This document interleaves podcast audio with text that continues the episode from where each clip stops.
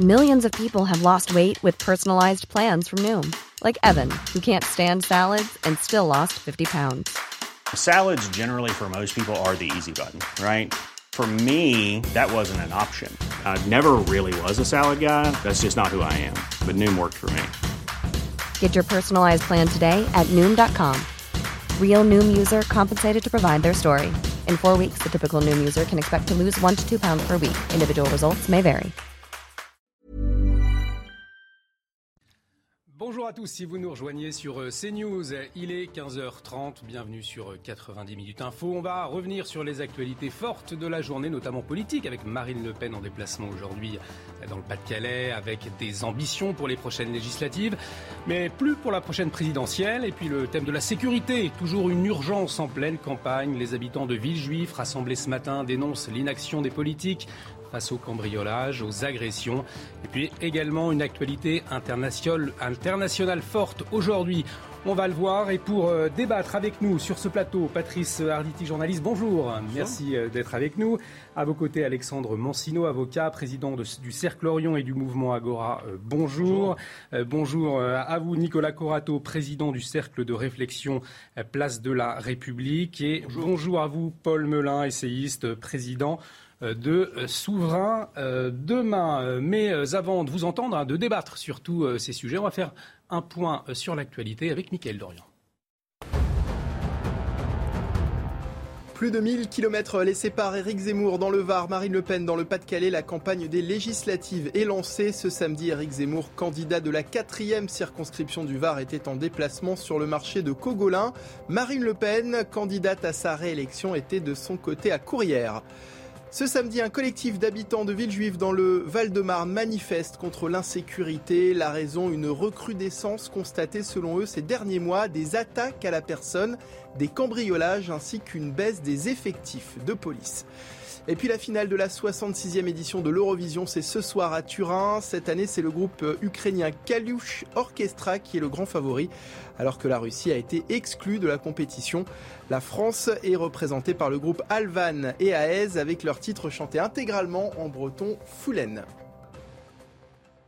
Et on débute, euh, messieurs, avec ce déplacement de Marine Le Pen aujourd'hui dans le Pas-de-Calais. Elle a lancé euh, mercredi son parti dans la bataille des législatives. Elle brigue elle-même un nouveau mandat de députée euh, du Pas-de-Calais. Elle est allée à la rencontre des habitants de Courrières ce matin plus précisément au marché aux puces de la Louisiane. Objectif affiché, 60 députés à l'Assemblée nationale. La chef du Rassemblement national qui en a aussi profité pour s'en prendre à Jean-Luc Mélenchon. Elodie Huchard a suivi la candidate du Rassemblement national pour CNews. Marine Le Pen a passé une trentaine de minutes ce matin ici sur le marché opus de Courrières dans le cadre de sa campagne des législatives. Elle était accompagnée de son suppléant Steve Briouat. Ils ont notamment distribué euh, des tracts. Elle s'est prêtée au jeu des selfies. Elle a croisé un certain nombre de personnes déçues du résultat de l'élection euh, présidentielle. Elle leur a donc rappelé l'importance d'aller voter pour elle euh, d'ici la fin juin. Et puis surtout, elle est revenue aussi sur sa volonté d'avoir cette fois un groupe à l'Assemblée nationale. Ça n'est pas encore le cas. Et surtout, un groupe selon elle d'au moins 60 députés, ce qui permettrait à ce groupe de pouvoir saisir le Conseil constitutionnel et donc d'être pleinement autonome à l'Assemblée euh, nationale. Elle est aussi revenue sur les propos de Jean-Luc Mélenchon. Elle explique, je cite, qu'il ment aux Français en promettant d'être le Premier ministre d'Emmanuel Macron. Il prend les Français pour des gogos, nous a-t-elle dit. Et puis Marine Le Pen s'est aussi exprimée sur cette classe politique, les alliances notamment à gauche, parfois la droite qui se rapproche d'Emmanuel Macron. Écoutez-la, elle était au micro de Sarah Varny. J'espère que la droiture et que le respect des électeurs est une force, en effet, parce que euh, entre les LR qui se vendent à Emmanuel Macron par un biais ou par un autre, euh, et, la gauche qui se vend à l'extrême gauche, euh, il est clair qu'on est face à, des grandes manœuvres politiciennes que je crois les Français condamnent. Euh, le Rassemblement national n'a pas souhaité du tout entrer dans ces manœuvres. il se présente avec sa ligne politique, ses convictions qui ne varient pas. Euh, et euh, de fait, il respecte ses électeurs. Et puis au Figaro, Marine Le Pen avait confié qu'il s'agissait a priori de sa dernière campagne présidentielle. On l'a interrogée à ce sujet. Elle explique qu'il pourrait y avoir encore des événements particuliers qui la fassent repartir, même si elle souhaite qu'une nouvelle génération émerge au sein du Rassemblement national. On le voit donc, Marine Le Pen est tiraillée entre d'un côté la volonté finalement de passer le relais, notamment à Jordan Bardella qui a pris l'intérim du parti, mais on sent bien que sa décision n'est pas encore tout à fait prise. Voilà, Elodie Huchard depuis Courrières avec Sarah Verny derrière la caméra. On a entendu hein, dans l'immédiat un objectif pour euh, Marine Le Pen, au moins 60 députés du Rassemblement national aux, législatives, notamment pour avoir le, pouvoir de saisir hein, le, Conseil constitutionnel, par exemple. Euh, aux législatives de 2017, on peut le rappeler, 8 députés élus euh, avaient été élus hein, au Rassemblement national. Aujourd'hui, après le score de la présidentielle de Marine Le Pen, mais en face de la NUP, cette, union de la gauche, est-ce que le Rassemblement national, messieurs, selon vous, peut avoir aujourd'hui son propre groupe à, à l'Assemblée, Paul Melun? A priori, oui. Effectivement, 8 députés lors des dernières élections. Un groupe, c'est 15 députés. Euh, a priori, ce sera fait dans les projections. Alors après, il faut faire très attention avec les projections sondagières en ce moment parce qu'elles ne tiennent pas forcément compte euh, des particularismes de chacune des circonscriptions. C'est une élection par circonscription, donc euh, les équilibres, les, équilibres des forces que l'on voit dans les sondages lorsqu'on voit la Nupes ou la Nup, je ne sais pas comment est-ce qu'il faut dire. Euh, on ne sait jamais trop, effectivement. Jamais trop. Bon, il y a la Nup. vers les 30 Marine Le Pen vers les 20-25 et le président de la République vers 25-26, par exemple. Vous voyez, c'est une projection. La traduction en termes de sièges ne sera pas du tout celle-ci. Hein. Mmh. ce serait le cas si c'était à la proportionnelle. Là, ça n'est pas le cas. Par conséquent, et puis Marine Le Pen, elle est extrêmement forte dans les territoires ruraux. On l'a vu euh, lors de la présidentielle, la diagonale du vide, c'est son vivier électoral. Par conséquent, là, elle est sur ses terres. Et effectivement, c'est ce type de circonscriptions-là qui vont lui permettre, euh, si d'aventure elle gagnait un certain nombre de circonscriptions, d'atteindre ce chiffre. Alors après, 60, ça me paraît beaucoup. Mais à minima 15 ou 30, ça, ça me paraît aujourd'hui plutôt acté. En revanche, là où il y a un, élément qui est tout de même assez intéressant, et elle l'a dit d'elle-même vis-à-vis de Jean-Luc Mélenchon, c'est qu'il y a une stratégie qui est très différente hmm. entre elle et le leader de la France insoumise, puisque Marine Le Pen euh, explique à ses électeurs que de toute manière, elle ne sera pas la première ministre d'Emmanuel Macron. Et elle, en cela, elle est assez transparente, parce qu'effectivement, on sait tous ici que la Ve République, euh, les législatives, sont le prolongement de l'élection présidentielle et que les Français, en cohérence, vont donner une majorité au président élu il y a quelques semaines. Par conséquent, euh, sa stratégie, elle est assez claire de ce point de vue-là. Mais c'est plus difficile d'embarquer ses électeurs quand on vous dit, eh bien non, je ne serai pas Premier ministre et nous ne gagnerons pas la majorité à l'Assemblée, que Jean-Luc Mélenchon, qui effectivement, avec ce tour de passe-passe assez habile, a réussi à s'imposer comme Mélenchon Premier ministre. Bon, on sait pertinemment qu'il ne le sera pas, mais euh, en tout cas, ça lui donne une sacrée dynamique que n'a pas Marine Le Pen aujourd'hui. Nicolas Corato, est-ce qu'effectivement, aujourd'hui, Marine Le Pen, sa force, c'est de montrer, de dire en tout cas qu'elle incarne euh, cette, de cette droiture, qu'elle ne change pas de cap, qu'elle ne trahit pas ses électeurs? C'est toujours une posture comme une autre. Après, on peut lui reprocher.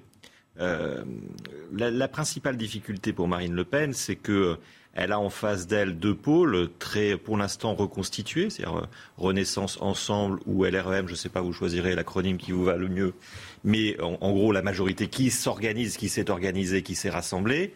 NUP, qui est une union, là aussi, on peut en parler, en discuter, mais la gauche qui a pour la première fois, et c'est historique, va présenter dans toutes les circonscriptions un candidat unique aux législatives.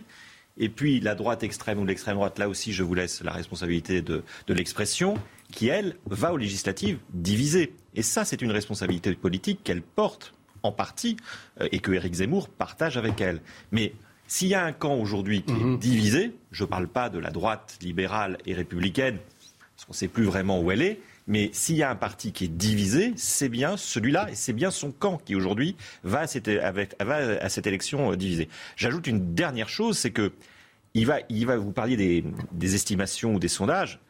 Il y a une grande inconnue dans cette élection législative, ça va être les triangulaires. Mhm.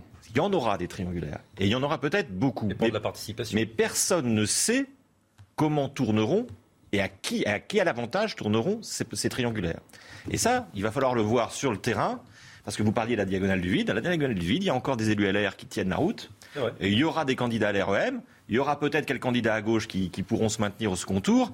Et, et, moi, je ne sais pas, et je ne suis pas devin, comment se comporteront les électeurs face à des triangulaires, bah, LREM, LR et, euh, et Rassemblement national. Alexandre vous vouliez réagir Oui, alors, il peut y avoir du monde. À, Alexandre ce que vous dites, je crois que le, taux d'abstention est, majeur dans, cette élection législative. Alors, rappelons, hein, 12,5% des inscrits pour passer le second tour. Donc c'est quand même assez conséquent. Et euh, dans la, recomposition du paysage politique euh, actuel, on peut effectivement euh, alerter hein, et encourager les Françaises et les Français à faire le déplacement parce que je crois que ce, ce, ce, ce taux de déplacement des Français est majeur pour éviter ces triangulaires et pour euh, que pour qu'il y ait le, plus plus possible dans le débat qui puisse qui puisse s'imposer, je dirais, dans, ces élections. Alors maintenant, sur le sujet, Marine Le, Marine le Pen, on peut être d'accord ou pas d'accord, mais en tout cas, elle fait preuve d'une certaine cohérence, mmh. une certaine cohérence par rapport à la campagne qu'elle a menée et par rapport, je dirais, euh, à, ces terres, vous l'avez rappelé, euh, je crois que euh, oui, bien sûr qu'elle a, a, des chances de, d'emporter un certain nombre de circonscriptions. Elle est, la campagne l'a montré d'ailleurs, elle est extrêmement implantée dans les territoires, dans les, territoires ruraux notamment, dans, certains territoires, je dirais, dans les campagnes, dans cette diagonale du vide que vous avez pu évoquer tout à l'heure. Je pense que oui. Maintenant, le vrai sujet, c'est pour elle, bien sûr, d'avoir un groupe parlementaire, d'avoir un certain nombre de droits, notamment le droit de saisine du Conseil constitutionnel, et puis un certain nombre de prérogatives qui sont attribuées au groupe parlementaire euh, stricto sensu. Donc bien sûr que c'est dans son intérêt d'aller, en ce sens. Maintenant, je crois que fondamentalement, le, problème de fond à cela, encore une fois, qu'on adhère ou qu'on n'adhère pas au programme de Marine Le Pen, c'est la, représentation, euh, je dirais, euh, telle qu'elle est aujourd'hui.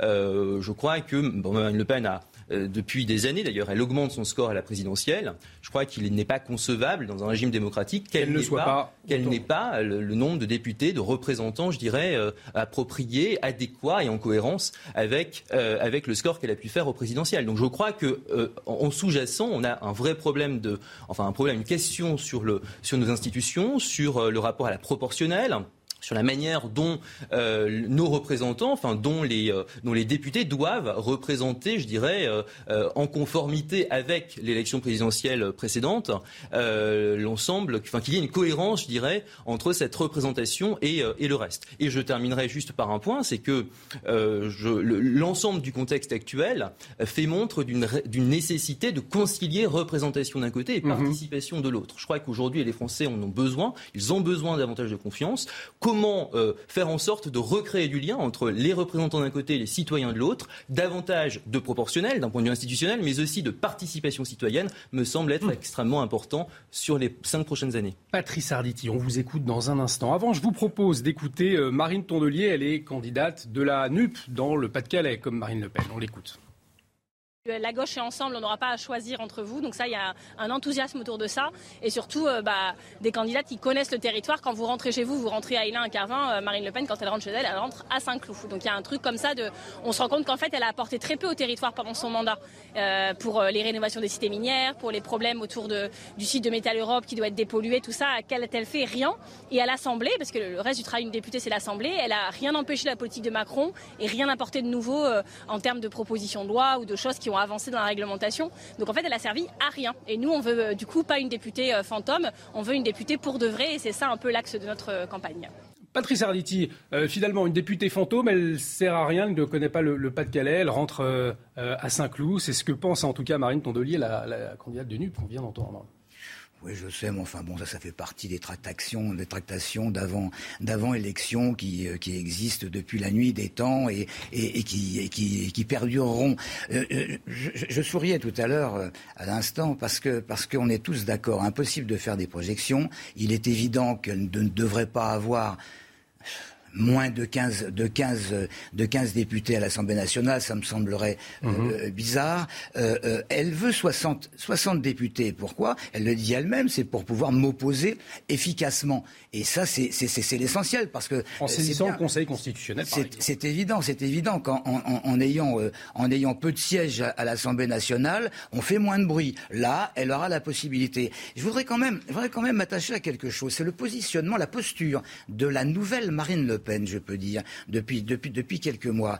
Euh, elle, elle, est, elle est devenue, enfin, elle est devenue apparemment euh, d'une sagesse extrême calme, pondérée. C'est assez amusant parce que c'est exactement comme si elle s'était dit je vais faire exactement le contraire de euh, Mélenchon. Mhm. Alors, mais elle emploie le même genre de rhétorique parce que, parce que lorsqu'elle dit il ne faut pas laisser tomber une partie des Français euh, euh, entre les mains des racialistes, des, indigénistes, des wokistes qui expliquent à l'ouvrier, au SMIC, qu'il est un oppresseur, c'est exactement la même chose que le, langage de, de, de, Mélenchon qui, en quelque sorte, quels que soient ses mots, va dire tous ceux euh, euh, qui ne sont pas d'accord avec nous sont contre nous. Bon, évidemment, c'est la palisse. C'est exactement la, même chose. Mais elle dit ça d'une manière très pondérée et, qui change terriblement par rapport à si c'était passé évidemment en 2017. Et, ce changement de comportement, finalement, c'est pas pour les, la prochaine présidentielle, puisqu'elle l'a annoncé, a priori, elle n'irait pas. En quelques mots, vous en pensez quoi passer, Tout, peut, se passer. D'ailleurs, d'ailleurs, c'est sa petite volte-face là de dire que si jamais, si jamais euh, les circonstances euh, l'exigeaient, elle pourrait être. C'est quoi, c'est quoi le terme au service de, de, de, mes concitoyens? C'est ça. Bon, tout le monde le dit, ça, bien entendu. On a tous vu ça en politique et, ça continuera. Alors il y a un autre candidat qui était euh, sur le terrain aujourd'hui, c'est euh, Éric Zemmour. Il était dans le sud hein, euh, cette fois, à la rencontre des habitants sur un marché. Alors quelle chance, lui, il a, Éric Zemmour. Je vous propose d'en parler juste après, mais avant, on fait un point sur l'actualité, le flash info de Mickaël Dorian.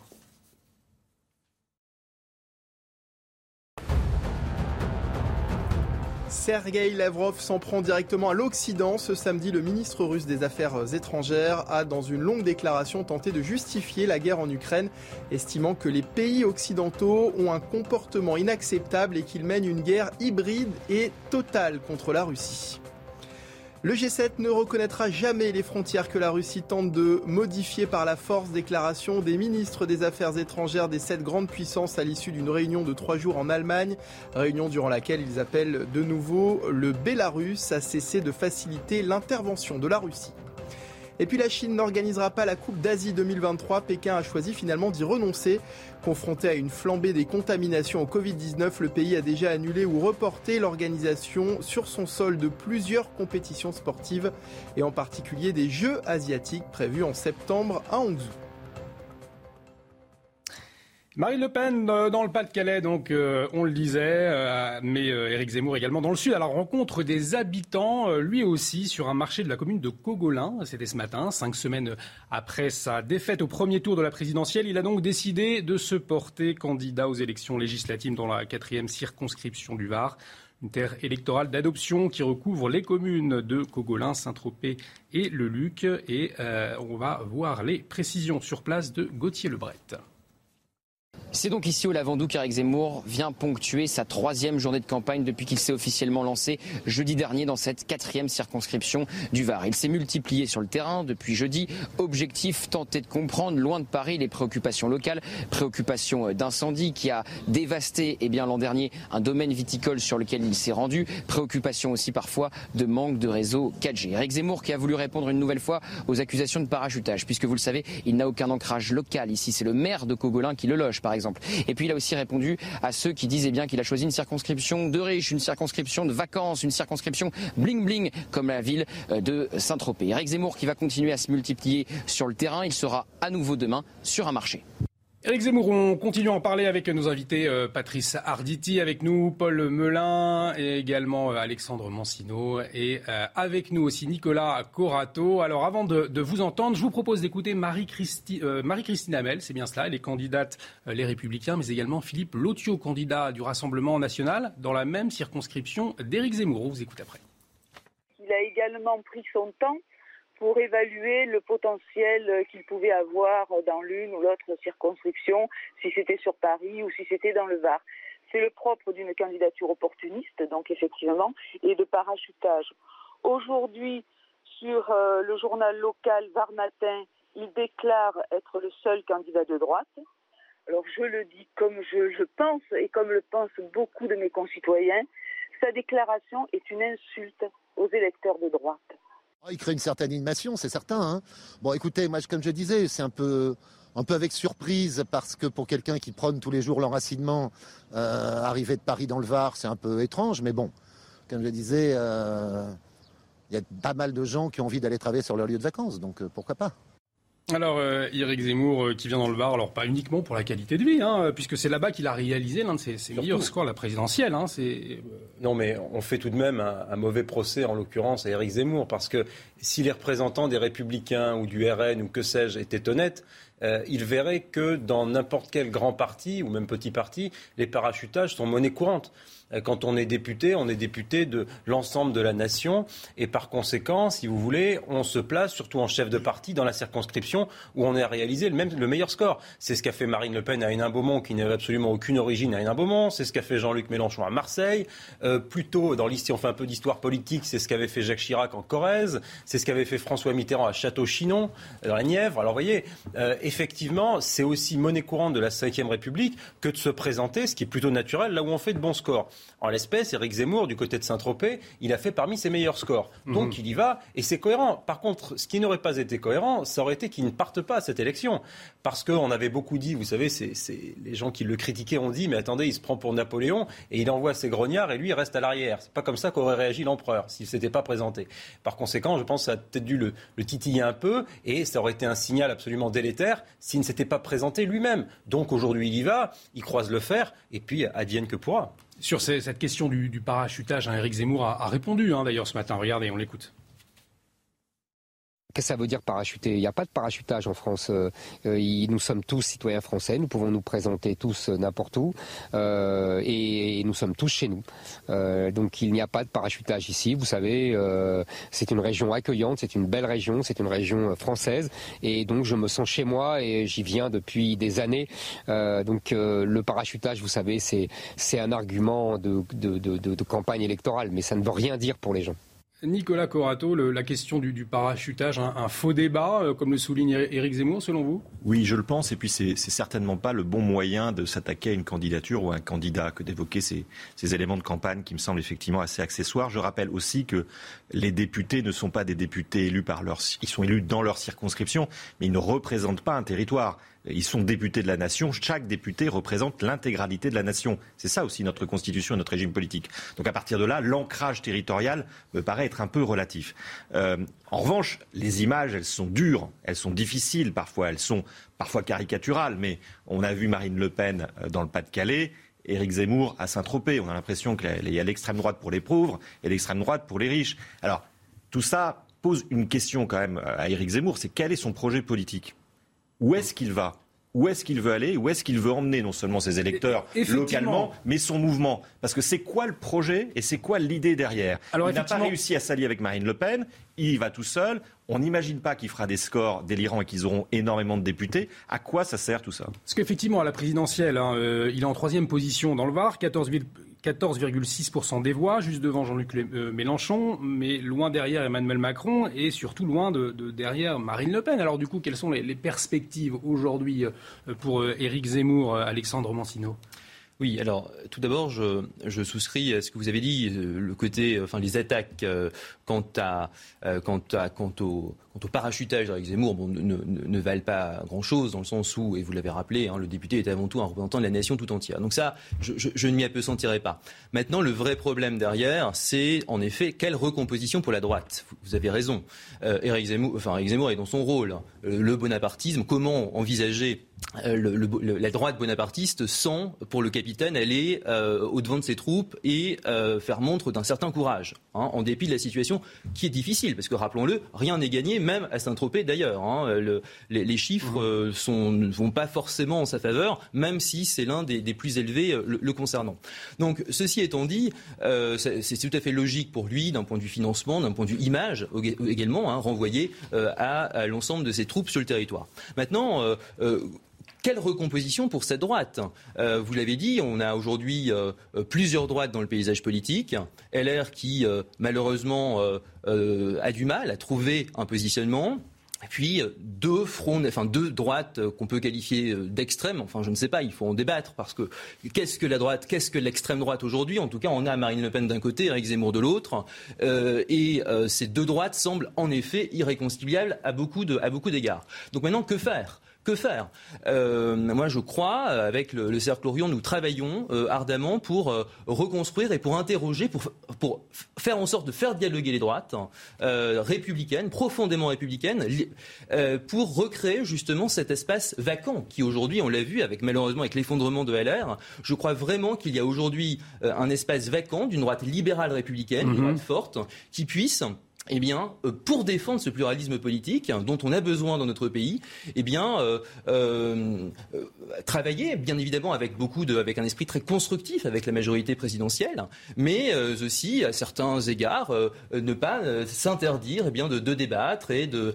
d'avoir peut-être des points de vue un peu opposés sur certains points. Donc cette, cette droite libérale républicaine me semble être vraiment un horizon vers lequel on doit collectivement tendre, en tout cas pour celles et ceux qui se réclament de la droite aujourd'hui. En tout cas, Patrice Arditi euh, en quelques secondes euh, un avenir sans Marine Le Pen. Hein. Elle, elle fait une, croix hein, sur cette alliance éventuelle avec, euh, avec cette main tendue d'Éric Zemmour. On n'en sait rien, on n'en sait rien. Il, mmh. peut se passer, il peut se passer des tractations par en dessous. on ne peut pas savoir. Alors, au niveau du parachutage, ça n'est pas un vrai parachutage, ça a, déjà été, ça a déjà été expliqué. De toute façon, Zemmour, il a besoin de quoi? Il a besoin de continuer à exister. et tous ceux qui tapent sur Zemmour, ce qui n'a pas été le cas d'ailleurs euh, euh, sur, euh, sur ce plateau, qui tape sur Zemmour. Ça Pardon peut venir, ça peut venir. Oui, oui, d'accord. Non, non, mais là, là, pour l'instant, en, disant, en disant qu'il n'a rien fait à la présidentielle, je suis désolé, mais c'est pas donné à tout le monde d'avoir d'avoir 7%. Alors, c'est pas que je veuille le, défendre, mais, mais de toute façon, son mouvement reconquête, il va pas le, le noyer d'un seul coup. Et le fait d'aller effectivement dans une circonscription où il a quelques chances, bien qu'il soit arrivé troisième, c'est c'est quand même le fait de, vouloir booster ses troupes, c'est-à-dire qu'il il se lance, il va essayer de gagner, et puis bon, bah, l'avenir dira s'il a raison ou pas.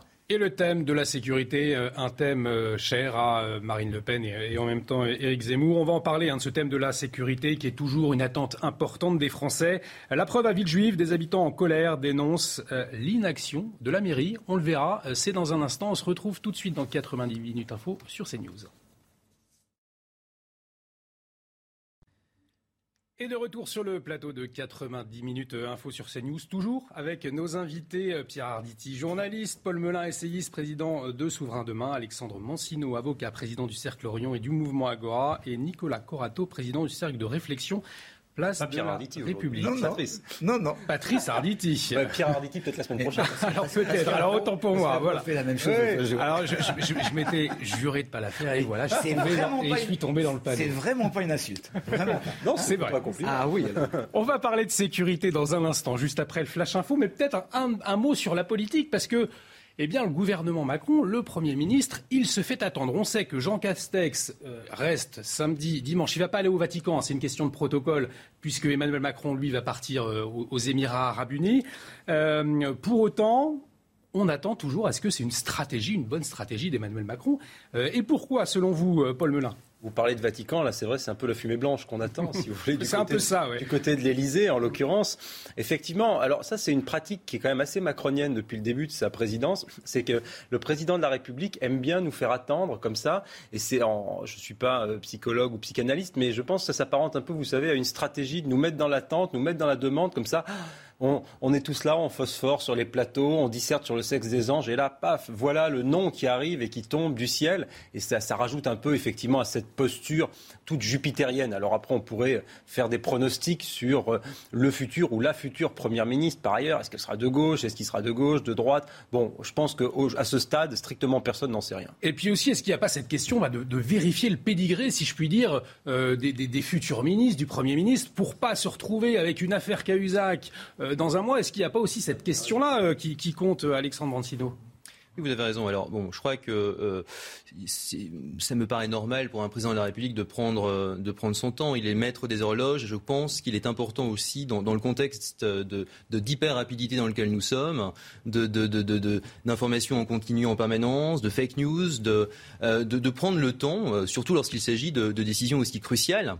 De, de s'agir qui va, qui va être euh, aux manettes euh, pour, euh, pour le pays. donc moi, ça ne m'étonne pas vraiment. je pense même que c'est plutôt pertinent et en phase avec la fonction du président de la République.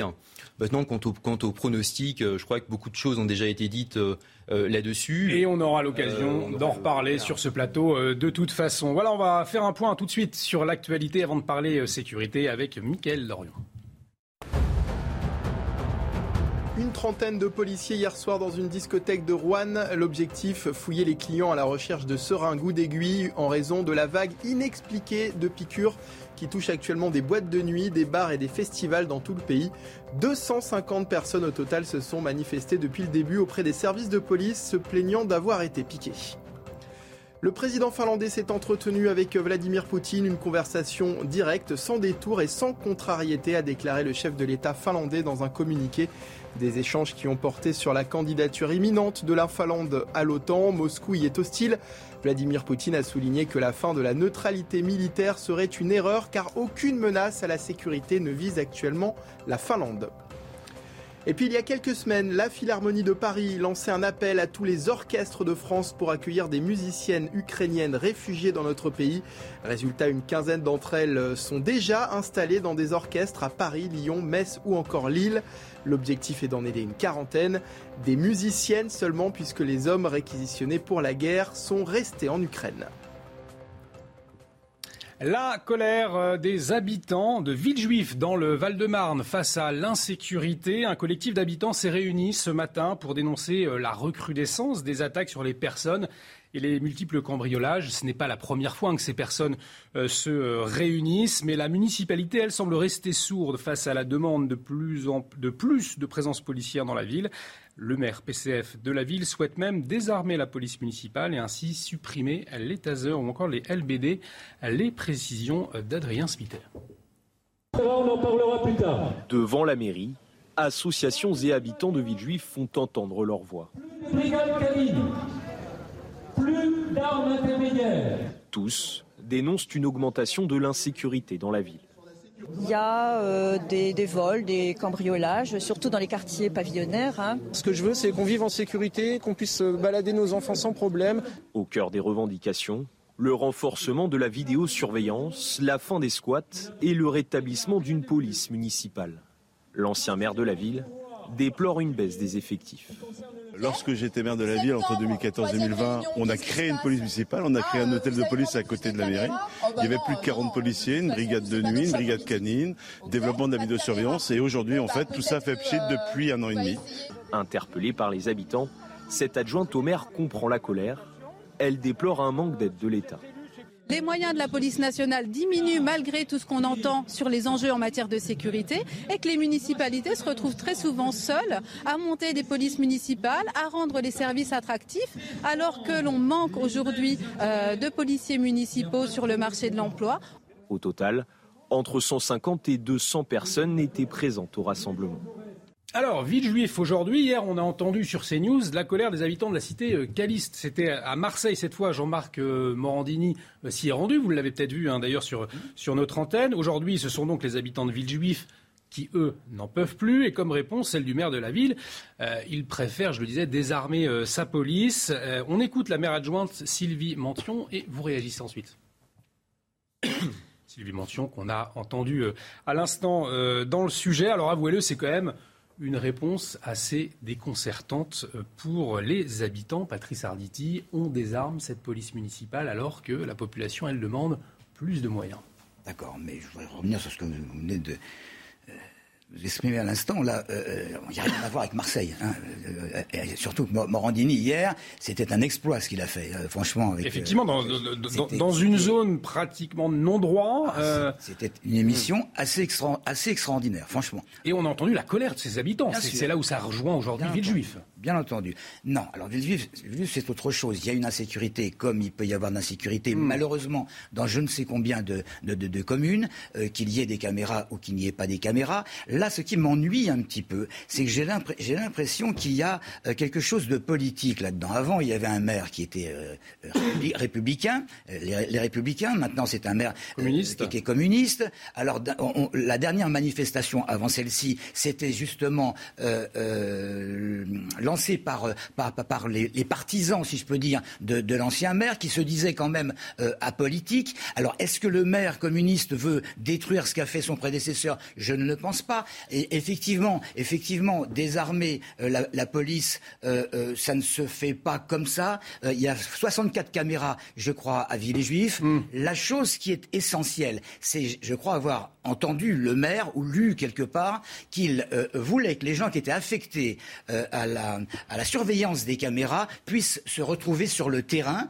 et il voulait refiler le bébé, si je puis m'exprimer ainsi, à la police nationale. Alors évidemment, ça peut faire peur à la population, c'est normal. Il vaut mieux avoir des, gens euh, plus, ou moins, plus ou moins armés dans, dans, toutes les rues, comme ça on s'en sent très bien. Mais manifestement, on manque de moyens depuis un certain temps et c'est un problème national. Mais alors justement, on, parle beaucoup de manque de moyens, mais on s'aperçoit aussi, et, euh, avec euh, ce cas-là, que c'est aussi, c'est aussi politique, parce qu'il suffirait d'un câble, de décision euh, ferme pour, pour assurer la, la, sécurité de la ville de, de Villejuif, au fond, Nicolas Corato. vous avez raison, c'est éminemment politique, et c'est pour ça que je rejoins Patrice, ça ne peut pas devenir politicien.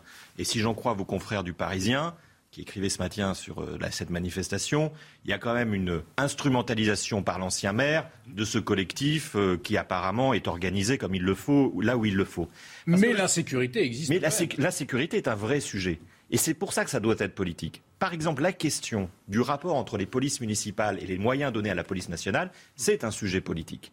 Et on a le droit d'en débattre et même le devoir d'en débattre ce maire à Villejuif hérite euh, effectivement d'un dispositif de vidéosurveillance et dit je vais le confier, le rendre à la police nationale parce que pour les enquêtes, parce que pour démanteler euh, des points de deal, ce n'est pas les policiers municipaux qui vont démanteler des points de deal. Il faut des enquêteurs, faut des policiers nationaux. Ils peuvent les empêcher, néanmoins. Les Attendez, pardon. les policiers municipaux ne sont absolument pas formés à la lutte contre le, trafic de stupéfiants. Il faut reconnaître dans ce pays qu'il y a des compétences, des formations.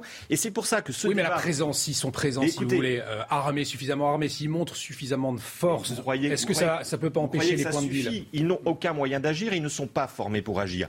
La mmh. vraie question, c'est que depuis des années, on a fait monter les polices municipales pour des conditions et des considérations purement idéologiques, ce qui permettait aux maires d'intervenir sur un sujet très très fort vis-à-vis de leurs électeurs qui, sont, qui est effectivement l'insécurité. Et on a laissé faire le désengagement de l'État et l'amoindrissement des moyens et des effectifs de la police nationale. C'est ça le vrai sujet. Si vous voulez mieux vivre à Villejuif et vivre plus en sécurité à Villejuif, réclamez des policiers nationaux, réclamez des commissariats, réclamez plus de rondes, réclamez des enquêteurs anti-stup. C'est ça le sujet. C'est pas avec des policiers municipaux que vous allez faire la guerre aux dealers. Ça, ça Paul Melun, c'est moins de police municipale, plus de police nationale, le sujet de fond euh, dans ce dossier alors je partage en partie euh, votre analyse. Euh, le sujet, c'est la police nationale principalement. Mais derrière la question de la police nationale, le sujet, c'est, et là aussi il est éminemment politique, c'est les options stratégiques et idéologiques qui sont prises par Beauvau et donc aussi par l'exécutif, par le président de la République lui-même. Et là, c'est là que le bas blesse, selon moi. C'est que lorsque vous avez M. Dupont-Moretti, le ministre, le garde des Sceaux, le ministre de la Justice, qui nous explique qu'il y a un sentiment d'insécurité en France, bah, excusez-moi, on comprend mieux pourquoi est-ce que la police nationale, elle n'est pas en mesure d'intervenir partout et pourquoi est-ce qu'elle manque de moyens? Hmm. Parce que derrière les moyens, derrière euh, l'idée qu'il faille faire intervenir la police nationale à tel ou tel endroit ou de points particulièrement chauds, particulièrement dangereux, il y a une question idéologique. Est-ce qu'on a vraiment envie d'en finir avec un certain nombre de lieux, de quartiers extrêmement dangereux? Vous parliez euh, tout à l'heure du parc Calisté, de la cité du parc Calisté à Marseille et de ce qui s'est passé, ce qu'a pu couvrir effectivement de façon remarquable Jean-Marc Morandini. Euh, il y a le sujet là-bas d'une hyper-violence, mais gravissime avec des coups de machette, avec ces Nigérians qui sont pour certains d'entre eux en situation irrégulière. Donc, à un moment donné, il faudrait quand même prendre la chaîne dans, dans une perspective un peu plus globale, un peu plus holistique, du sujet migratoire jusqu'au sujet d'insécurité, d'ordre public, de sévérité républicaine, jusqu'au sujet pénal avec la justice. Et là, du point de vue de la justice, on a eu la tragédie du fils du chef Aleno il n'y a pas longtemps. Mmh. Il y a tout de même le sujet des peines et de l'exécution des peines, y compris les courtes peines. Et c'est que dans cette perspective-là qu'on peut résoudre le problème. Alors effectivement, si le politique au niveau national et si l'exécutif fait défaut, eh bien ça retombe sur les épaules des élus locaux. Les maires, eux, sont désarmés, c'est le cas de le dire, et donc sont obligés. Alors, M. Ménard à Béziers, lui, fait une police municipale armée. D'autres, comme ce maire, ne souhaitent pas armer leur police municipale. Mais j'ai envie de dire, ce n'est pas dans la prérogative du maire que de traiter cela. Le maire, il a un pouvoir de police administrative, hein, si j'en ai souviens bien mes cours de droit. Il n'est pas là pour faire le cow-boy dans sa ville non plus. Si me permettre, euh, Vous avez parfaitement raison. Il y, a un, il y, a un, contexte psychologique. Il y a un contexte psychologique. Quel est le ministre qui serait en droit d'avoir de la poigne, comme certains ministres, un petit peu après De Gaulle, ont pu l'avoir à un moment? Maintenant, c'est carrément impossible. Et vous n'êtes pas sans savoir qu'il y a un film qui sort actuellement, là, qui s'appelle Oussekine, qui est une énorme bavure euh, que, la malheureuse euh, famille de, de, de, ce jeune homme euh, qui a, été tué alors qu'il avait de l'asthme et qu'il a été frappé par, par, par, des, par, des policiers subis. Euh, les gens ont peur d'une bavure. Au gouvernement, on a toujours peur d'une bavure. Il y a une manifestation quelque part, il ne faut pas qu'il y ait une bavure. Et donc, ce n'est pas la peine de parler tout le temps de, de ville juif ou, d'une autre commune, c'est au niveau national, à partir du moment où il n'y aura pas, c'est pas que je veux le retour de Pasqua, je veux le retour des gens qui, comme Pasqua, avaient des possibilités de taper du poing sur la table. Alors que là, maintenant, c'est pas possible. Alexandre Mancino, il faut une personne qui incarne cette autorité, qui tape du poing sur la table Tout est une question de, philosophie de la politique pénale. Euh, et vous avez raison, on, ne peut pas euh, circonscrire ce sujet à, à un cas d'espèce en particulier. En l'occurrence, là, à Villejuif, il se passe euh, des choses. Je crois que l'articulation entre la police nationale et municipale est importante, mais ça n'est pas le sujet de fond principal. Mmh. Et vous avez raison, je vous rejoins. Je crois qu'il s'agit d'envoyer une image aux Françaises et aux Français qui, euh, d'ordre public, d'ordre républicain, de valeurs républicaines qui doivent être rappelées, quels que soient, je dirais, les cas d'espèce et quels que soient euh, les, euh, les, les, risques à prendre. Et là, je vous rejoins quant à la décision préfectorale qui consiste à envoyer des policiers, je dirais même euh, indépendamment euh, des risques à courir si c'est pour défendre l'ordre républicain dès lors que cet ordre est menacé. Mais oui, mais quand vous avez euh, un Mélenchon qui de toute façon va dire à, à, à 20% de la, de la, population française la police, elle est contre nous, qu'est-ce que vous voulez faire? Alors je suis d'accord avec vous. D'où l'importance pour le gouvernement et pour le gouvernement qui va, qui va s'installer de, de de, faire preuve d'une extrême sévérité sur, cette, sur ces sujets-là, mais aussi, je dirais, d'envoyer les bons messages. Et justement, envoyer les bons messages. Est-ce que quand Gérald Darmanin communique sur cette opération contre les rodéos urbains, on l'a vu, c'était cette nuit, il y a eu pas mal d'interpellations, c'est comme ça qu'il faut agir, c'est-à-dire en, en, disant, en communiquant sur les opérations et en tapant une bonne fois pour toutes La communication de Gérald Darmanin, on a vu ce qu'elle a donné pendant 5 ans, c'est beaucoup, beaucoup de paroles et peu d'actes. Hein, pour paraphraser Dalida, les paroles, les paroles, les paroles. Si vous voulez, à un moment donné, M. Darmanin, le coup de com' et la stratégie du coup de com permanent, là aussi, c'est une vieille tradition d'un certain nombre de nos ministres de l'Intérieur successifs. Euh, je vous ferai grâce de les citer les uns après les autres, mais beaucoup d'entre eux ont été champions quand il s'agissait de s'afficher avec derrière une rangée de képis et des drapeaux tricolores pour dire là maintenant tout va changer avec moi, vous allez voir, l'insécurité elle va être résolue en 10 minutes. Et puis derrière, rien ne s'est passé. Pourquoi? Parce qu'on en revient au fameux triptyque immigration, ordre public ou lutte contre l'insécurité et justice pénale, et que là, il n'y a pas cette vision et qu'il n'y a pas les moyens qui sont mis. Les moyens et la volonté politique. Et, le problème, c'est que si vous voulez, à un moment donné, cette absence de volonté politique, elle a des répercussions tout à fait évidentes. Multiplication des rodeaux urbains avec des morts. Maintenant, il commence à y mmh, avoir des morts parce qu'on n'a rien fait du tout. Vous voyez, quand vous voyez à Lyon les, motos, les rodeaux urbains qui se passent aux yeux à la, à la barbe du, mont, du maire sur la place Bellecour, que vous voyez ça en plein jour dans une grande ville française. Avec autour des enfants, c'est vrai que c'est incroyable. C'est quand même assez surréaliste. Quoi. peut-être que on peut aussi dire que euh, c'est compliqué de commenter sur des plateaux télé euh, l'activité de nos services de sécurité, nos services de police et des enquêteurs. Moi, je prends pour preuve, je n'ai pas l'habitude de, donner des fleurs au gouvernement actuel, mais on parle de Villejuif aujourd'hui au sud de Paris, parlons de Saint-Ouen au nord de Paris, où les services de police et de justice ont démantelé plusieurs dizaines de points de deal qui navraient la population et embêtaient la population depuis des dizaines d'années. Et on voit que ces, ces aspects-là prennent du temps. C'est-à-dire que nous avons effectivement, nous, en tant que citoyens, euh, une demande express que tout soit réglé euh, dans les cinq minutes parce que c'est inacceptable de ne pas pouvoir. Mais ça fait quand même longtemps que ça dure, ces problématiques. Mais, mais on n'imagine pas non plus l'énergie et donc les moyens qu'il faut dépenser pour venir à bout de ces filières. Parce que Effectivement, vous en prenez un, vous le mettez en garde à vue, peut-être en prison, et puis vous le ressortez de prison.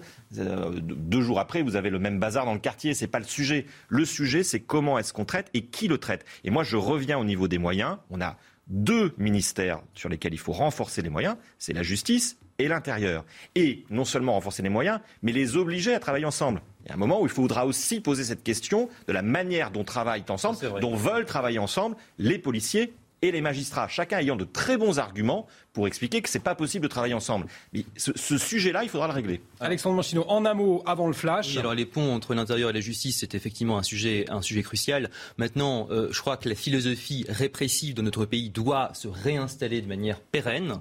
Et en ce sens, je crois que des mesures fortes, et c'est là où je nuance un peu votre propos, je crois que la communication du gouvernement notamment, et ce qu'a pu faire Gérald Darmanin ces derniers temps, je crois que ça, envoie un certain nombre de signaux à, partir du moment où ça ne se cantonne pas effectivement à de l'image et de, la perception. Je crois que ça Les délinquants me paraissent Je vous propose d'en parler. On continue, on continue, le débat euh, dans, dans, un instant, juste avant le flash de Michael Dorion. Le groupe Sanofi condamné par le tribunal de Nanterre en raison d'un manque d'informations sur la notice d'un médicament, le juge a estimé que le risque de troubles autistiques en lien avec la dépakine était connu du laboratoire et qu'en conséquence, il devait être mentionné sur la notice. Sanofi devra donc indemniser à hauteur de 450 000 euros une famille dont la fille exposée à la dépakine in utero est née en 2005 avec des malformations. Emmanuel Macron se rendra à Abu Dhabi demain pour rendre hommage au président des Émirats arabes unis, tchèque Khalifa Ben Zayed Al Nahyan, décédé hier à l'âge de 73 ans. Conséquence de ce déplacement, le Premier ministre Jean Castex n'ira pas au Vatican comme prévu, les deux chefs de l'exécutif ne pouvant pas se trouver hors du territoire au même moment. Et puis l'ONU condamne l'intervention de la police israélienne hier aux funérailles de la journaliste Shirin Abu Akleh en présence de plusieurs milliers de Palestiniens. Des obsèques marquées par une charge de la police israélienne au départ du cortège funèbre. Le secrétaire général de l'ONU, Antonio Guterres, s'est dit profondément troublé. La police israélienne a annoncé de son côté qu'elle allait ouvrir une enquête de euh, retour sur euh, ce sujet de, l'insécurité hein, avec ses habitants euh, avis juifs, on le disait à, l'instant, eh qui demandent à leur maire plus de, sécurité.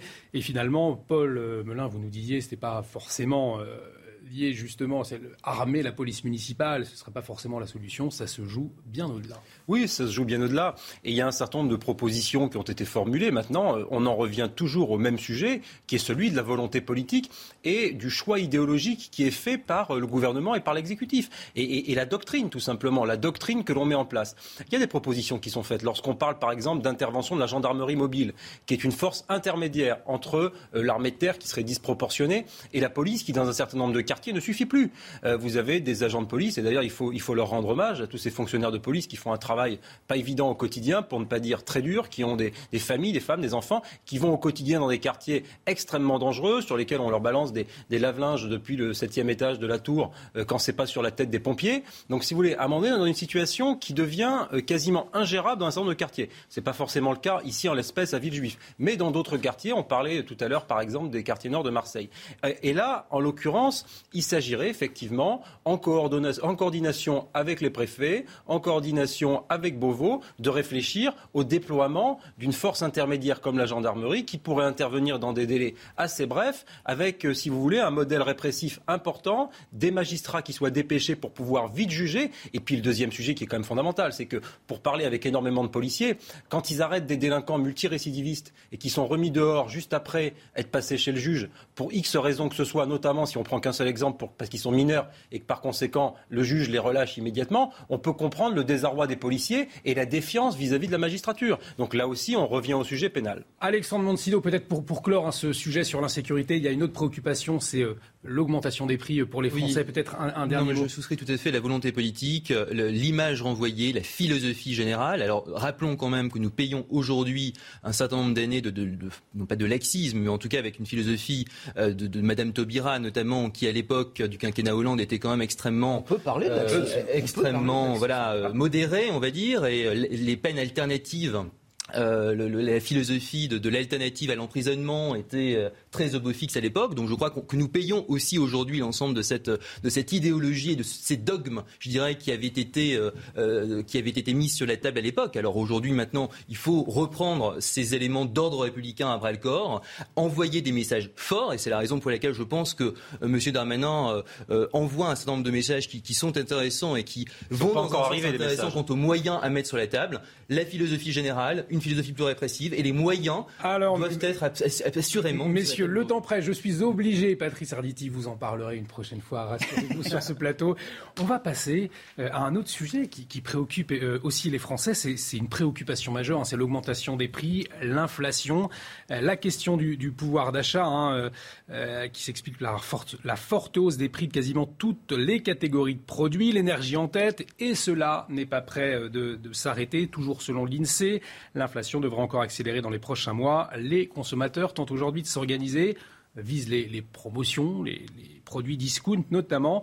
On, précision sur les chiffres avec Elisa Lukavski.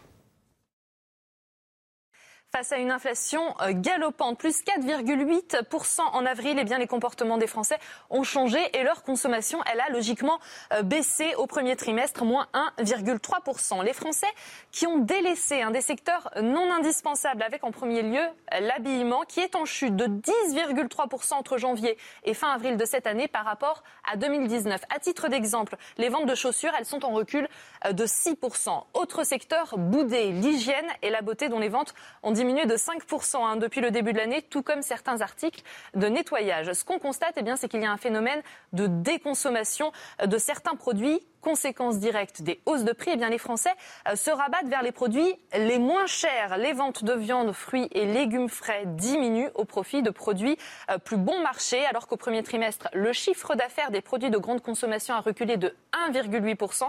Eh bien celui des premiers prix, il a bondi de 8%. Et ce sont les enseignes hard discount hein, qui tirent leur épingle du jeu. À titre d'exemple, Lidl a gagné entre 400 et 500 000 clients depuis le début de l'année 2022. Alors, le gouvernement, lui, eh bien, il est en train de plancher hein, sur plusieurs euh, mesures qui seront votées, nous dit-on, euh, avant, euh, avant l'été. Je pense au chèque alimentaire, au triplement de la prime Macron, la suppression de la redevance, qui vont s'ajouter hein, au bouclier tarifaire, à la prime inflation ou à la remise sur les carburants. Quand on énumère tout ça, cela fait beaucoup. Néanmoins, est-ce que les Français vont être obligés de faire des, des sacrifices? Est-ce qu'on y est? Patrice Armiti. C'est le mot sacrifice qui me gêne. Mmh. Euh, le mot sacrifice, il est, trop fort que les Français fassent des efforts. Des économies Des économies, bien, bien, entendu. Un sacrifice, un sacrifice c'est quelque chose d'énorme. Bien entendu, bien entendu. On le voit depuis, depuis euh, quelques mois. Les gens, les gens font un petit peu attention. On a, on a, on a entendu un certain nombre de responsables de, des supermarchés, des supermarchés dire que les, la plupart des clients vont, vont se diriger vers des produits qui sont un petit peu moins chers que d'habitude, et ils vont faire état de 5% ou 7% de baisse. Bon, mais ça, c'est quelque chose normal. Moi, il y a quelque chose qui me, qui me, qui me fascine, fascine. On a mis, on a mis en avant, par exemple, l'huile de tournesol. On a l'impression que la France va s'écrouler parce que l'huile de tournesol euh, euh, manque maintenant euh, mmh. dans, les étalages. mais, enfin, c'est une histoire de fou. On est, on est bien loti au niveau des huiles en France, et on fait des reportages sur l'huile de tournesol qui, qui ne cesse pas, comme si, franchement, c'était la panacée universelle, c'était le, le baume pour se guérir de, de, de, de, tous les maux. Le, le sacrifice qu'il pourrait y avoir, c'est probablement tous de se mettre derrière un gouvernement, quel qu'il soit, je dis bien quel qu'il soit, euh, avec des gens peut-être euh, euh, de, différents bords politiques, mais, qui seraient tous animés de bonne volonté, que les gens aient confiance, lui accordent sa confiance à ce nouveau gouvernement pendant un certain nombre de mois, et, peut-être que ça fonctionnera mieux et que, la notion de, de sacrifice qu'on essaye de nous inculquer disparaîtra. Parce que, en même temps, c'est vrai que mère, ce qui élève un enfant seul, par exemple, qui est au SMIC, on voit les prix de l'inflation plus près de 4%, hein, les services plus de 3%. C'est pas rien finalement pour pour plusieurs euh, familles, pour de nombreuses familles françaises. Mais c'est même énorme. Et si vous voulez, on, amorce là, avec la hausse des prix, un double problème. Un problème d'ordre social, parce qu'effectivement, un certain nombre de ménages modestes vont avoir du mal pour se nourrir, pour se vêtir, pour se chauffer, etc. Donc ça, c'est le premier problème qui est éminemment préoccupant. Et puis le second problème, c'est que ça va faire baisser la consommation. On le voit dans vos chiffres, la consommation, elle a déjà baissé, je crois, d'un point trois Et, et là, si vous voulez, c'est la machine économique après qui risque d'être grippée. Parce qu'on le sait, dans une économie de marché, et même si on avait une approche keynésienne des choses, dans les deux cas, euh, on voit bien que la demande est fondamentale. S'il y a une baisse de demande, eh bien, les gens vont commencer à se priver. Et euh, si on donne un exemple très concret, des choses qui paraissent aux gens plus superflues que d'autres vont devoir euh, être réduites. Par conséquent, les gens iront peut-être moins souvent chez le coiffeur parce qu'ils auront du mal à payer leur fin de mois. Et donc, si vous voulez, après, le secteur des coiffeurs va être en crise, etc., etc. Donc, vous entamez un cercle vicieux qui serait extrêmement préjudiciable. Face à la baisse du pouvoir d'achat, il y a deux types de mesures. Il y a des mesures conjoncturelles, des mesures de court terme, et ça, le gouvernement a raison d'en prendre. Euh, les chèques énergie, les primes, les boucliers tarifaires, et puis surtout, il y a des mesures de très long terme sur la relocalisation des activités productives, les hausses de salaire, euh, la, réindustrialisation de nos territoires. Et là, si vous voulez, c'est là que le bas blesse. C'est que les mesures de long terme pour mmh. lutter contre la baisse du pouvoir d'achat ne sont pas prises depuis des décennies. En tout cas, le conflit ukrainien, c'est l'une des, raisons de cette inflation. Hein. Tous les voyants sont au rouge dans ce conflit. Au 80e jour de l'invasion, les combats se concentrent dans la région du Donbass et les tensions s'étendent. La Russie a coupé la livraison d'électricité à la Finlande euh, après son annonce de vouloir intégrer l'OTAN. Restez avec nous euh, sur CNews, on en parle dans quelques instants avec nos invités.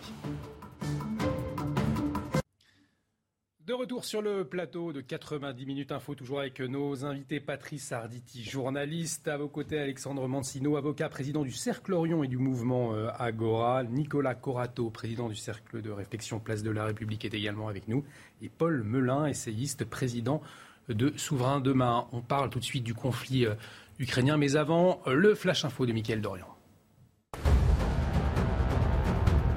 La campagne des législatives est lancée et ce week-end, Éric Zemmour et Marine Le Pen sont sur le terrain. Ce samedi, Éric Zemmour, candidat de la quatrième circonscription du Var, était sur le marché euh, de Cogolin à la rencontre des habitants. Même exercice pour Marine Le Pen, candidate à sa réélection et elle, c'était au marché aux puces de Courrières.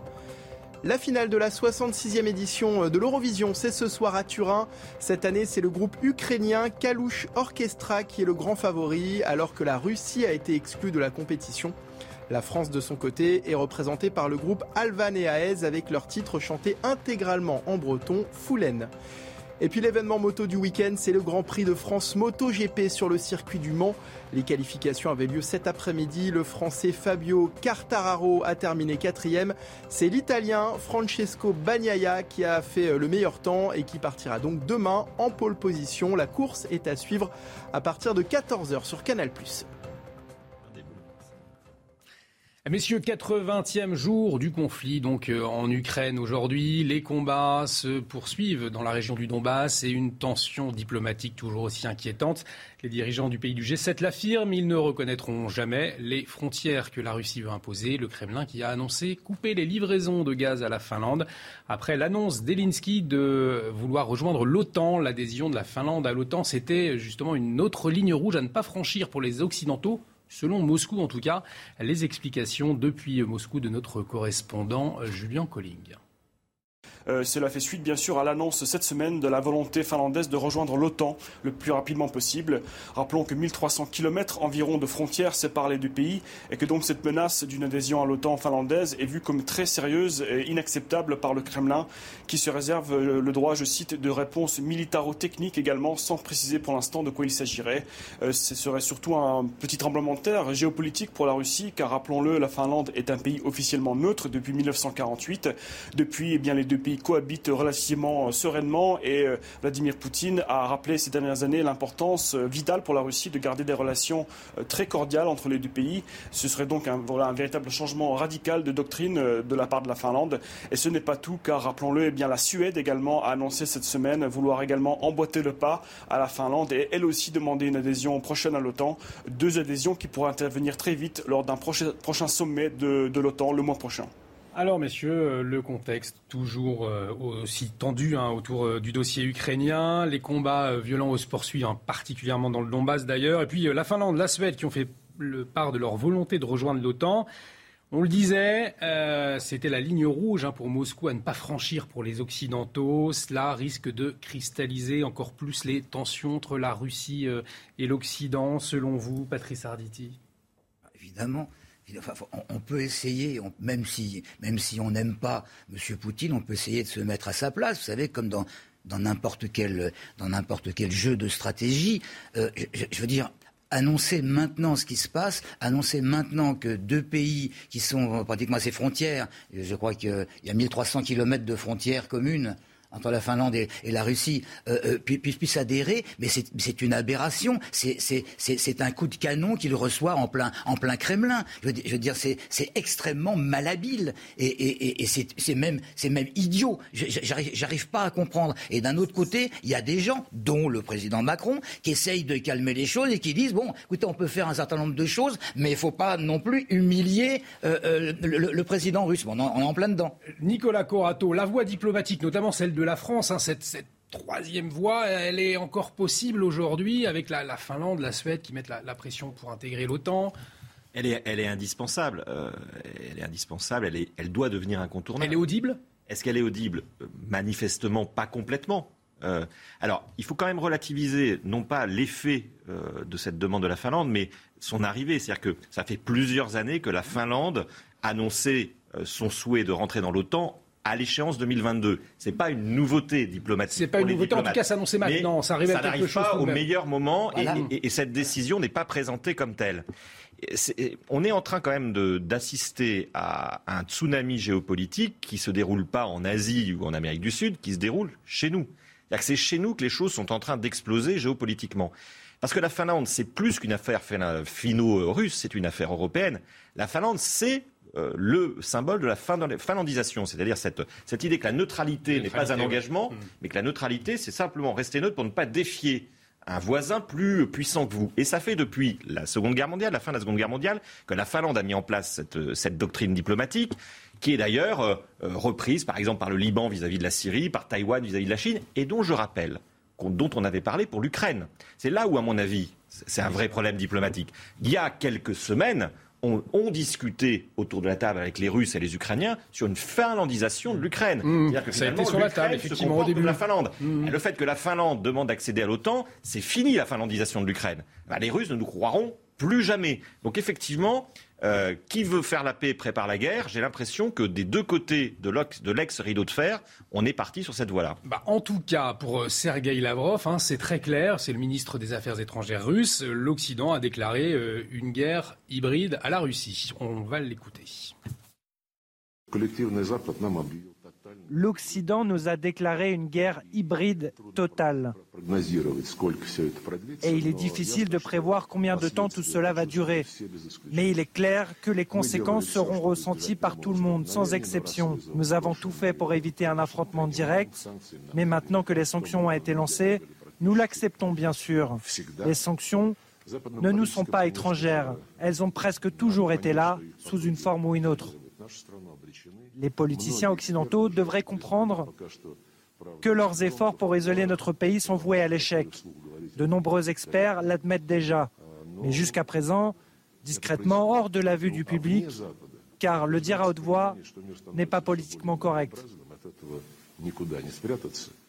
Alexandre Monsino, on a le sentiment depuis quelques jours, quelques semaines, que tous les voyants sont en train de, s'allumer rouge et que c'est inarrêtable, que la désescalade diplomatique va devenir de plus en plus impossible. C'est le cas?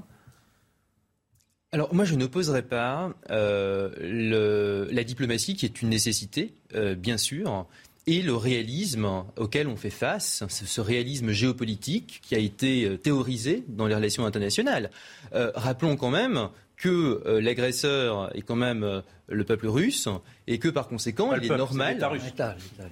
Oui. Le peuple russe, il est pour rien oui, enfin, je, c'est les sémantiques et vous le savez très bien. Donc ne me reprenez pas. Non, sur, non je vous promets, je ne le sais pas. Je, reprends, c'est parce qu'il faut faire attention dans le contexte euh, actuel. Le côté, mais bien sûr, mais je suis le premier à le dire. Mais simplement, euh, le, euh, la, la, la, enfin, le gouvernement russe est aujourd'hui l'agresseur dans le contexte actuel.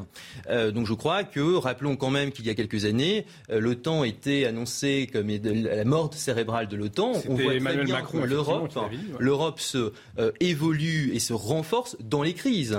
Jean Monnet. Et on le voit, on l'a vu avec le Covid, on le voit aujourd'hui avec la guerre en Ukraine. Aujourd'hui, les Européens font front commun derrière l'agresseur russe et on voit que l'OTAN, alors on peut effectivement... Mais est-ce qu'il ne va pas y avoir un effet de boomerang? Est-ce que l'Europe se, se, se, renforce véritablement? On parlait d'ailleurs hein, tout à l'heure du pouvoir d'achat, puis cette crainte avec la guerre en Ukraine. Est-ce que justement tout ça, ça va pas Je crois que cette unité européenne aujourd'hui, euh, en tout cas les, les Européens semblent parler d'une seule et unique voix. Après sur l'OTAN, je suis d'accord, il ne faut pas tomber dans, dans une espèce d'escalade euh, inarrêtable, hein, euh, pour reprendre vos termes. Néanmoins, je crois que c'est aussi important pour les Européens eh bien d'affirmer une voix, une voix forte, euh, et pour l'OTAN, eh bien de, de, de, prendre les mesures qui s'imposent. Vous l'avez rappelé, la Finlande et un certain nombre d'autres pays euh, scandinaves ont fait euh, acte de candidature à l'OTAN il, y a, il y a maintenant quelques années. Donc après, bien sûr que le contexte s'y prête. Bien sûr que le fait de remettre cela sur la table aujourd'hui, on peut, on peut discuter, je dirais, de, de la pertinence mmh. de la chose. Mais néanmoins, je crois que c'est aussi important de concilier cette diplomatie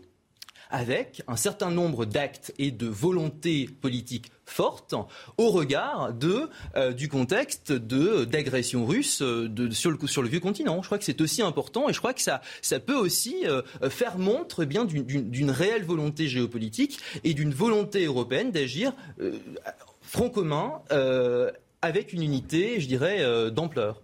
Je ne partage absolument pas cette analyse pour la bonne et simple raison que euh, le ministre des Affaires étrangères, Sergei Lavrov lui-même, n'a pas prononcé dans son allocution l'Union européenne une seule fois. Il parle comme M. Poutine d'ailleurs, ou même comme M. Xi Jinping, ou comme M. Modi en Inde, ne parle que de l'OTAN. À la rigueur, il parle de la France, ou de M. Johnson, ou de Olaf Scholz. Mais jamais ils ne parleront de Mme von der Leyen ou de l'Union européenne. L'Union européenne, dans cette crise, euh, n'est pas, si vous voulez, en première ligne face à Vladimir Poutine. Pour une raison toute simple, c'est qu'il n'y a pas d'armée, c'est qu'il n'y a pas de soldats, c'est parce qu'il n'y a pas de dissuasion nucléaire. C'est la France qui a tout ça. La France, seulement la France, c'est tout. Par conséquent, euh, Emmanuel Macron, en l'occurrence, j'ai pas l'habitude de lui jeter des fleurs, mais là, je vais quand même dire une chose positive sur le président de la République, c'est qu'il a raison de maintenir le contact avec Vladimir Poutine. N'en déplaise à M. Zelensky qui a critiqué Emmanuel Macron sur ce point. Emmanuel Macron a raison, c'est lui l'interlocuteur privilégié de Vladimir Poutine en Europe et la diplomatie, c'est des contreparties. Par conséquent, il faut offrir à M. Poutine des contreparties. Bien sûr que c'est lui l'agresseur dans l'affaire. Évidemment qu'il a envahi l'Ukraine et que rien ne justifie cet acte.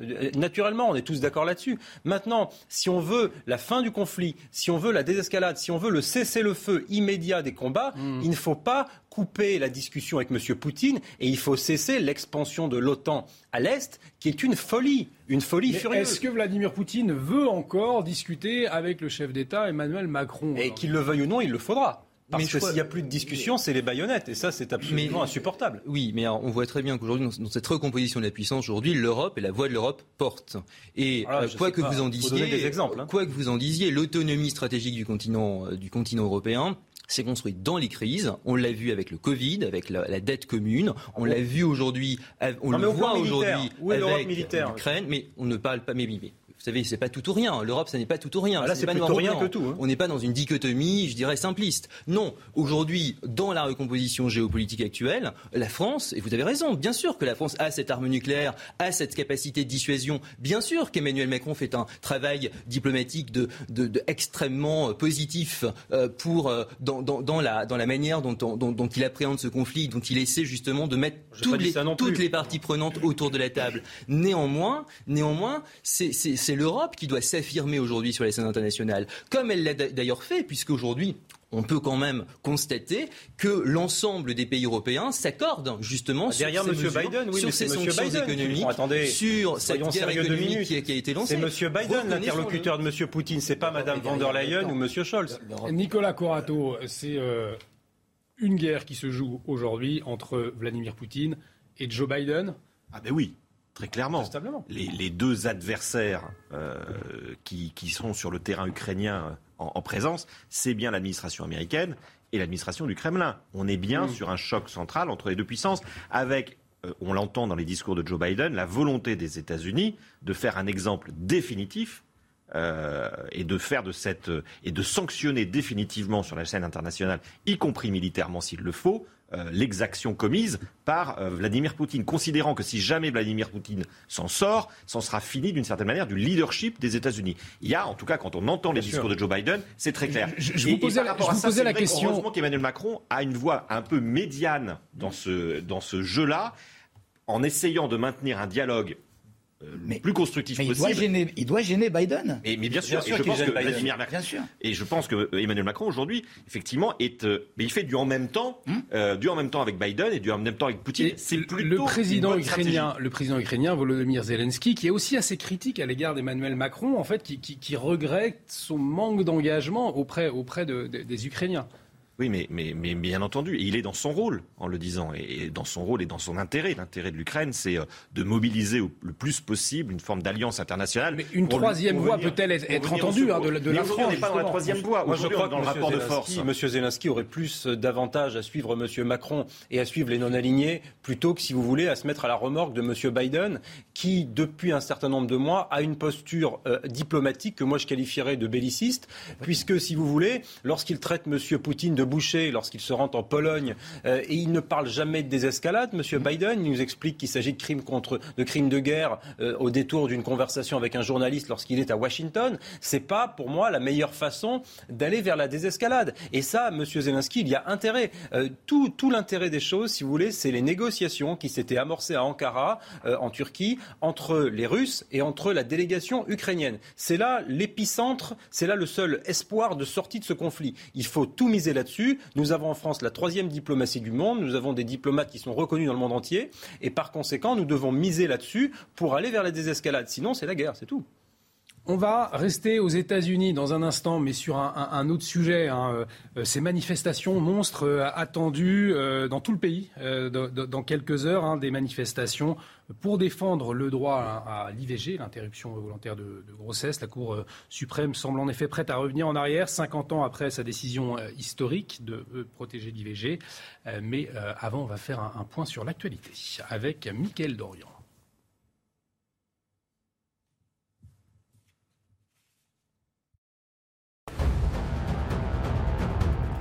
Sergei Lavrov s'en prend directement à l'Occident. Ce samedi, le ministre russe des Affaires étrangères a, dans une longue déclaration, tenté de justifier la guerre en Ukraine, estimant que les pays occidentaux ont un comportement inacceptable et qu'ils mènent une guerre hybride et totale contre la Russie. Le G7 ne reconnaîtra jamais les frontières que la Russie tente de modifier par la force, déclaration des ministres des Affaires étrangères des sept grandes puissances à l'issue d'une réunion de trois jours en Allemagne, réunion durant laquelle ils appellent de nouveau le Bélarus à cesser de faciliter l'intervention de la Russie. Et puis ce samedi, un collectif d'habitants de villes juives dans le Val-de-Marne manifeste contre l'insécurité. La raison, une recrudescence constatée selon eux ces derniers mois des attaques à la personne, des cambriolages ainsi qu'une baisse des effectifs de police. Allez, on va prendre tout de suite euh, la direction des États-Unis où des manifestations sont attendues dans tout le pays euh, dans quelques heures. Une grande mobilisation pour défendre le droit d'avorter alors que la Cour suprême, je le disais, semble prête à revenir en arrière 50 ans après sa décision historique de protéger l'IVG. Pour plus de précision, on va tout de suite retrouver Elisabeth Guedel, notre correspondante pour CNews à New York. Elisabeth, bonjour. Alors, euh, qu'attendre hein, de, de ces manifestations cet après-midi aux États-Unis? Dans quel contexte? Écoutez, ce samedi se veut la journée de mobilisation la plus importante depuis la fuite dans la presse euh, que la Cour suprême euh, voudrait remettre en cause le droit à l'avortement. Des centaines de manifestations sont prévues un peu partout, dont ici à New York, deux euh, très importantes. Je me trouve à Brooklyn. Vous pouvez voir derrière moi, ça commence à se préparer. Les volontaires qui installent les stands, qui préparent la pelouse où euh, les manifestants euh, vont arriver. Ils vont commencer à distribuer, voyez, ce genre euh, de, de panneaux, euh, Dance off euh, our bodies, qu'on pourrait traduire par pas touche à nos corps, nos corps, interdiction d'y toucher, avec des t-shirts également. Il y a beaucoup de, de monde attendu, des dizaines de milliers. Et puis avec quelques symboles, on, on s'attend aussi, on commence à en voir des gens habillés en vert. Pourquoi le vert?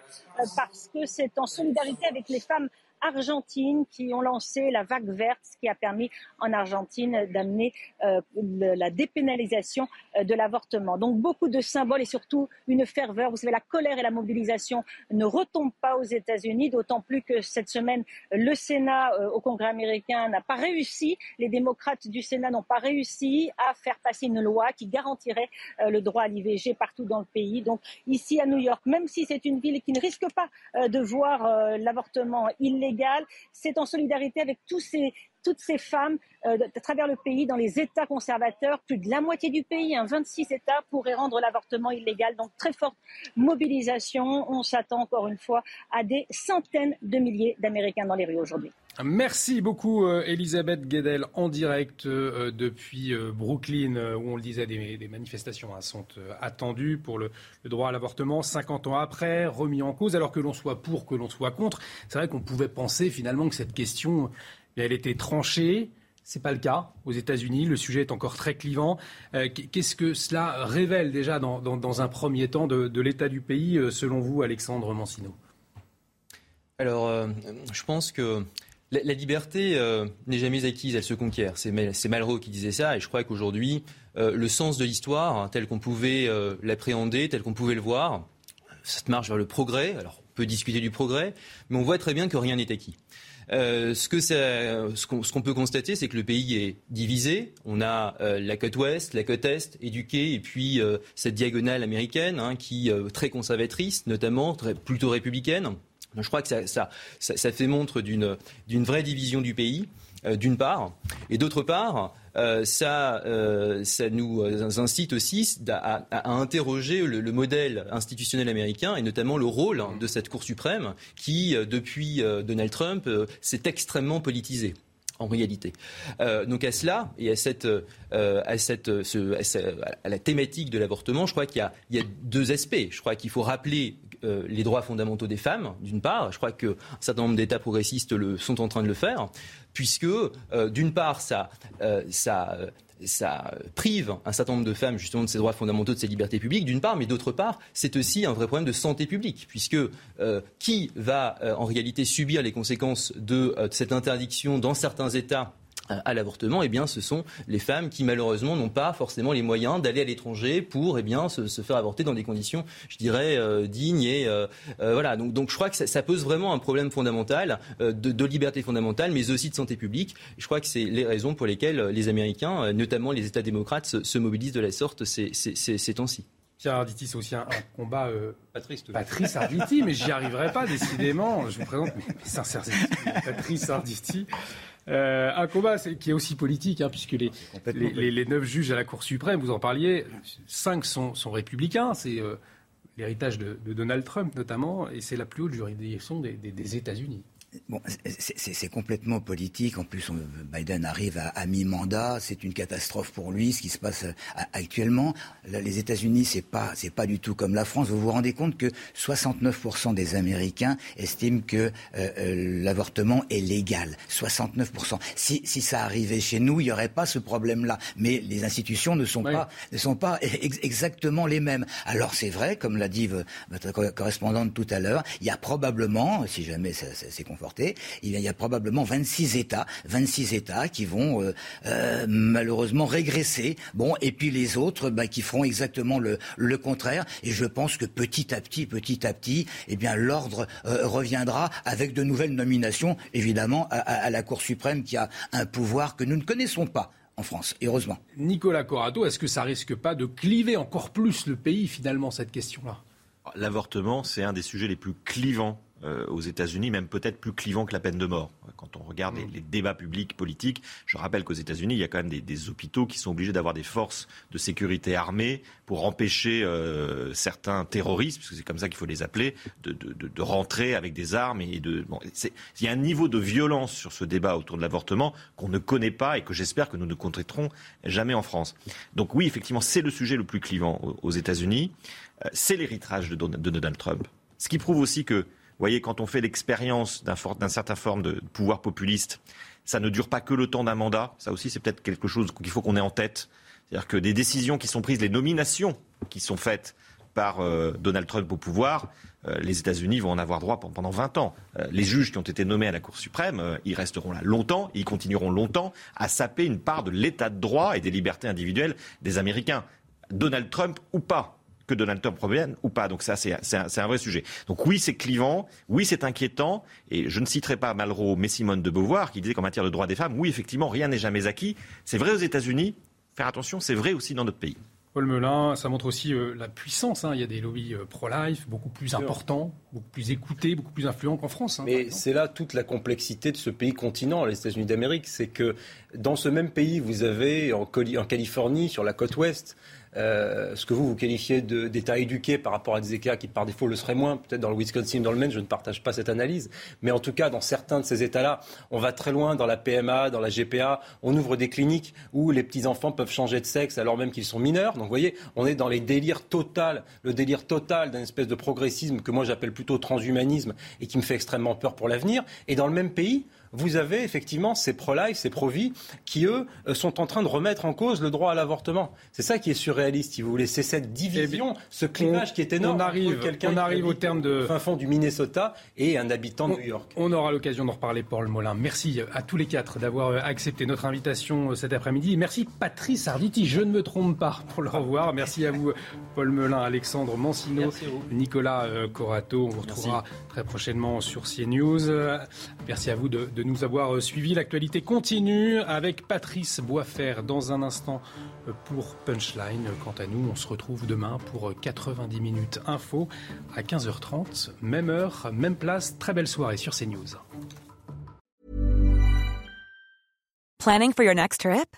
Elevate your travel style with Quince. Quince has all the jet-setting essentials you'll want for your next getaway, like European linen, premium luggage options, buttery soft Italian leather bags, and so much more. And is all priced at 50 to 80% less than similar brands. Plus, Quince only works with factories that use safe and ethical manufacturing practices. Pack your bags with high-quality essentials you'll be wearing for vacations to come with Quince. Go to quince.com/pack for free shipping and 365-day returns.